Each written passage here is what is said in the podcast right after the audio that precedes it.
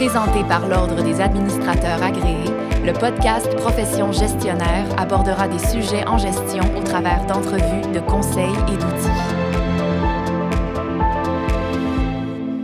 le contexte actuel de la pandémie, on remarque que le monde du travail subit de profondes transformations et qu'il y a beaucoup de travailleurs qui vont être tentés d'explorer de nouveaux secteurs d'emploi ou d'apporter des changements majeurs à leur situation personnelle et professionnelle. Cette situation-là s'applique aussi pour les gestionnaires et nombre d'entre eux vont être tentés par l'aventure de devenir consultants et de travailler à leur propre compte, d'être des travailleurs indépendants qui disposent d'une expertise à valeur ajoutée pour un vaste bassin de clients éventuels. Mais avant de faire le saut de gestionnaire à consultant, il y a bien sûr des éléments importants qui sont à considérer. Dans le cadre de la série Consultation, on reçoit aujourd'hui pour en discuter la présidente directrice générale de CIB Développement organisationnel, Madame Isabelle Bédard, fellow ADMA, CMC, CRHA. Bonjour Isabelle. Bonjour Béatrice. Donc, Isabelle, vous avez vous-même décidé un jour d'être votre propre patronne et d'offrir vos services à titre de consultante en gestion des équipes de travail. Est-ce qu'aujourd'hui, vous prendriez encore une décision comme celle-là? Oui, Béatrice, je referais le même choix parce que j'en retire une grande satisfaction depuis mes tout débuts, il y a 25 ans maintenant. Mais ce ne serait pas nécessairement le cas pour tout le monde. Je connais plusieurs gestionnaires qui ont fait ce choix-là, mais qui ont préféré renoncer finalement.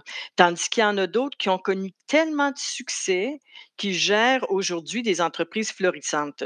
En fait, au fil de ma carrière, j'ai observé trois profils différents parmi ceux qui se lancent à leur propre compte comme consultants. il y a celui qui recherche une indépendance professionnelle et intellectuelle et qui a confiance de pouvoir faire sa marque au fil du temps. C'est mon cas. mais il y a aussi celui qui aspire à fonder un empire lucratif.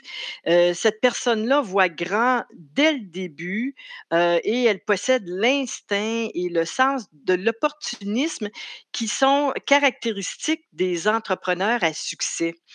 Et une troisième catégorie, je dirais, c'est celui qui est inquiet pour sa sécurité d'emploi, euh, soit qu'il est au chômage ou encore qu'il est qu'il est déçu des environnements de travail dans lesquels euh, qu'il a connu et qui décide de se lancer dans l'aventure d'être à son compte pour sécuriser ses revenus ou pour se doter de conditions de travail qui lui conviendraient mieux. Donc, vous dites que vous vous identifiez au premier profil, c'est-à-dire celui du consultant qui rechercherait une indépendance professionnelle intellectuelle. C'est intéressant. Est-ce que vous pourriez nous élaborer un petit peu plus sur ce, sur ce profil-là? Euh, c'est un profil que j'appellerais le profil du consultant vocationnel.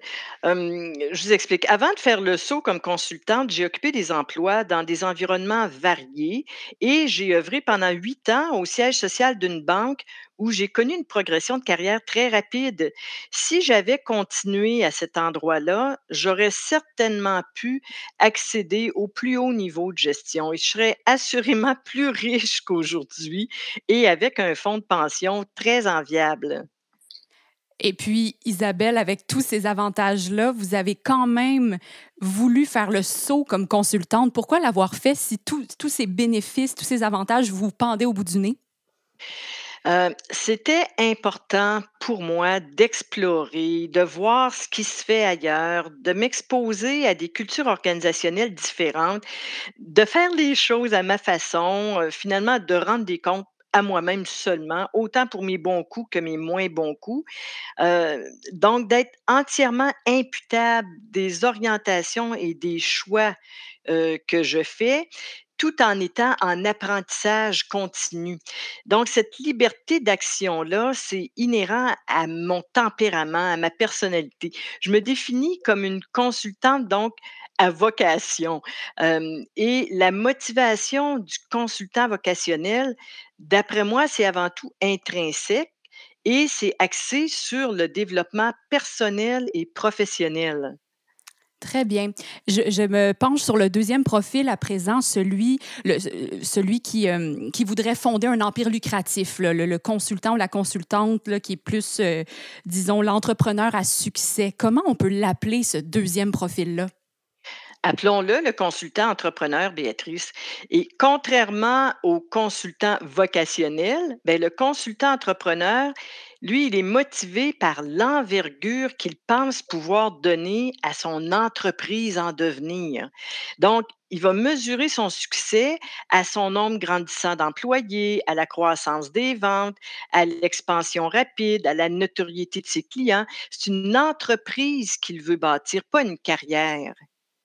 Mhm, intéressant. Puis finalement, le troisième profil, celui qui est plus inquiet pour sa sécurité d'emploi, qui est peut-être au chômage. Donc, comment le décririez-vous, ce profil? Euh, appelons-le le consultant explorateur. D'après mes observations, Béatrice, c'est le type de consultant qui est le plus à risque de décrocher malheureusement et de ne pas persévérer dans son rêve de travailler à son compte.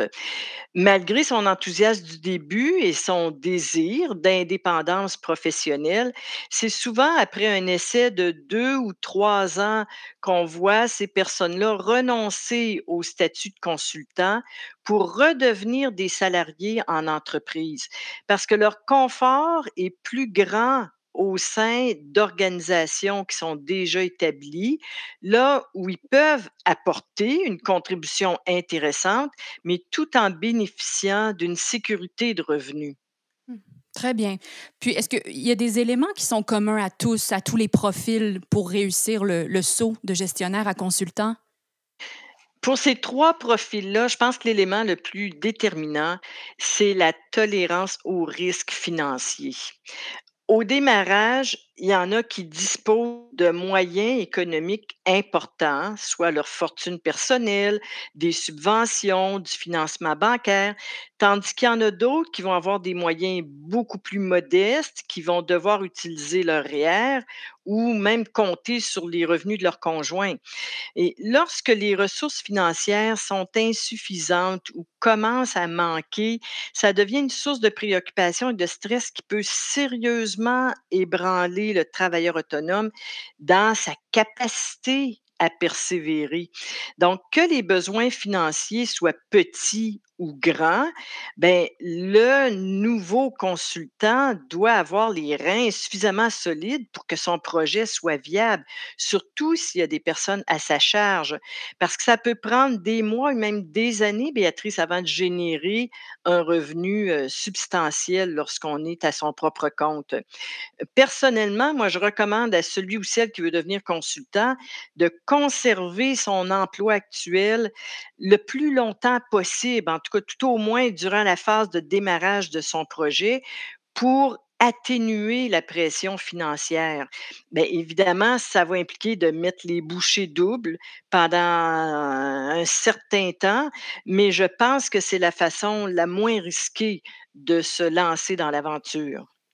Mhm. Donc, il y a l'aspect économique qui est important, très important à considérer, mais j'imagine qu'il y a aussi le fait d'entretenir un bon réseau de contacts. Cet élément-là doit être très important aussi. Tout à fait, Béatrice. Le nouveau consultant a besoin de se donner beaucoup de visibilité, et d'acquérir le plus vite possible la crédibilité dans son champ d'action. Alors, tous les moyens sont bons, pour se faire connaître.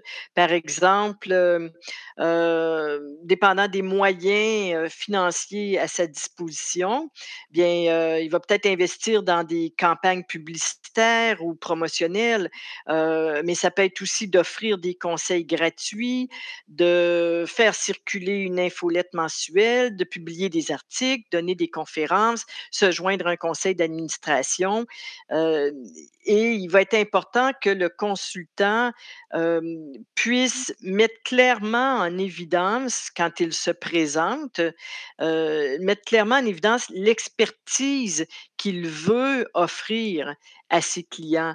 Donc, heu, rapidement, les gens comprennent: «OK, cette personne-là pourrait nous aider de telle façon».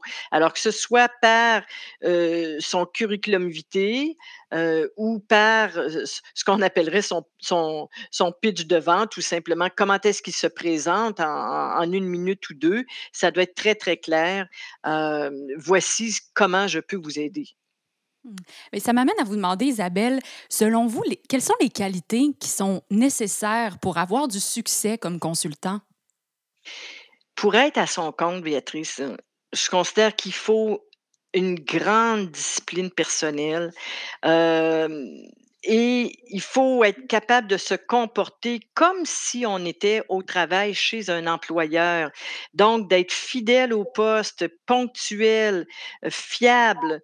Heu, il faut aussi beaucoup de détermination et de persévérance pour être capable de poursuivre l'aventure dans les moments d'adversité qu'on va connaître et aussi avoir une grande flexibilité pour bien répondre aux besoins exprimés par les clients. Donc le le les premiers mandats qui nous seront confiés sont pas nécessairement ceux qu'on avait imaginés, hem, mais il faut saisir toutes ces opportunités-là, heu, de de se mettre à contribution et de bâtir notre historique comme consultant. Alors, heu, pour ma part, heu, moi, il y a 3 valeurs qui me guident, heu, dans mon rapport avec mes clients et ça, c'est depuis les tout débuts. C'est, simplicité dans les relations, flexibilité dans les actions, et par ailleurs, efficacité dans les interventions. Mmh, excellent et puis, on y a touché un petit peu là à travers, heu, notre discussion, mais est-ce qu'il y a des inconvénients à être consultant puis travailler à son propre compte? Ben, l'un des inconvénients majeurs, c'est la somme de travail que ça implique. Heu, des longues journées, puis une disponibilité presque continuelle si on veut que ça prenne forme. Heu, donc ça implique parfois même les fins de semaine. Évidemment, tout est une question de choix puis priorité, mais il faut être flexible autant que possible. Il faut être capable de composer avec les contraintes du client, heu, ou avec ses propres attentes. Heu, en plus, ben, un autre inconvénient, c'est que les revenus sont fluctuants, heu, donc difficiles à prévoir, à, à structurer et donc c'est souvent une source d'inquiétude. Alors on peut pas compter sur des assurances collectives, des congés de maladie payés, un fonds de pension ou des prestations d'assurance chômage si le travail vient à manquer. Donc il faut continuellement, heu, gérer le risque économique et aussi je dirais, heu, sans que ce soit un inconvénient, une préoccupation qui grandit avec le temps, c'est qu'est-ce qui arrivera lorsque je n'aurai plus la santé ou que je n'aurai plus le goût ou que je voudrais simplement prendre ma retraite? Puisque jusqu'à maintenant, j'ai surtout compté sur moi-même, comment est-ce que j'organise la suite des choses? Alors, il faut penser à préparer sa sortie, et au-delà de l'aspect financier, donc il y a, certains voudront structurer un plan de relève et d'expertise pour assurer la pérennité de ce qu'on aura bâti au fil du temps et dont on est fier. Hem, mais c'est un processus de longue haleine et ce n'est ni simple ni facile et ça devient une préoccupation sérieuse ça, après quelques années, heu, dans le le monde de la consultation. Mmh mh. Très bien et puis forcément, il y a des avantages dans tout ça puisque vous avez vous-même fait le grand saut donc heu, j'imagine que c'est ça, il y a beaucoup d'avantages. Quels sont-ils? Ben, à mon avis, le principal avantage, c'est d'avoir la satisfaction d'aller au bout de soi dans ce qui compte pour nous, heu et qu'en même temps, ce soit utile à d'autres. Personnellement, moi, je suis très fière qu'une 4e génération de gestionnaires sollicite mes services chez un même employeur. Et c'est aussi très gratifiant quand un client vous rappelle 5 ans plus tard parce qu'il a à nouveau besoin de vous. Il a conservé vos coordonnées, ou encore un autre qui vous recommande vivement à l'un de ses amis. C'est très, très gratifiant. Et pour ma part, l'un des principaux bénéfices que je retire d'être à à mon compte, ben, c'est des nombreuses opportunités que j'ai de satisfaire ma curiosité intellectuelle, de de rentrer, que ce soit en présence ou virtuellement, de rentrer dans des contextes, heu, organisationnels très, très diversifiés, d'observer et d'apprendre continuellement, heu, en ayant justement accès à des, des, des, groupes d'employés, de gestionnaires, à des missions d'entreprise, à une diversité extrêmement riche. Heu, qu'on pense à un organisme communautaire, heu, parapublic, gouvernemental ou à une toute petite entreprise familiale, moi, personnellement, je tire beaucoup de satisfaction à m'adapter avec succès au au contexte spécifique de chacun. Très bien, très instructif. Merci Isabelle pour tous ces, tous ces bons conseils. Merci également pour ta venue à Profession gestionnaire, série consultation. Donc, à retenir parmi tous les points essentiels qui ont été discutés aujourd'hui, si on a envie de faire le grand saut, de devenir consultant, il n'y a pas de profil unique parmi les consultants. C'est ce qu'on conclut. Le cheminement est vraiment conditionnel aux raisons qui ont motivé la décision de faire ce grand saut-là. Et puis aussi, être à son propre compte, ça requiert, bon, on l'a mentionné à plusieurs reprises, ça requiert d'avoir des ressources financières suffisantes pour assurer la viabilité du projet, que, que ce projet-là soit à petite ou à grande échelle. Et puis finalement, être consultant, consultante, ça procure vraiment une grande liberté d'action, une source importante de gratification personnelle et professionnelle. C'était Isabelle Bédard, fellow ADMA, CMC, CRHA et présidente directrice générale de CIB Développement organisationnel. Si vous voulez partager sur ce sujet via les médias sociaux, ajoutez le hashtag profession gestionnaire. Merci à toutes les auditrices et à tous les auditeurs. À la prochaine et merci à vous Isabelle. Merci à toi, Béatrice. Profession gestionnaire était présentée par l'Ordre des administrateurs agréés, l'Ordre professionnel des gestionnaires du Québec. Pour des articles, des outils et des formations en ligne en lien avec le domaine de la gestion, visitez le adma.qc.ca.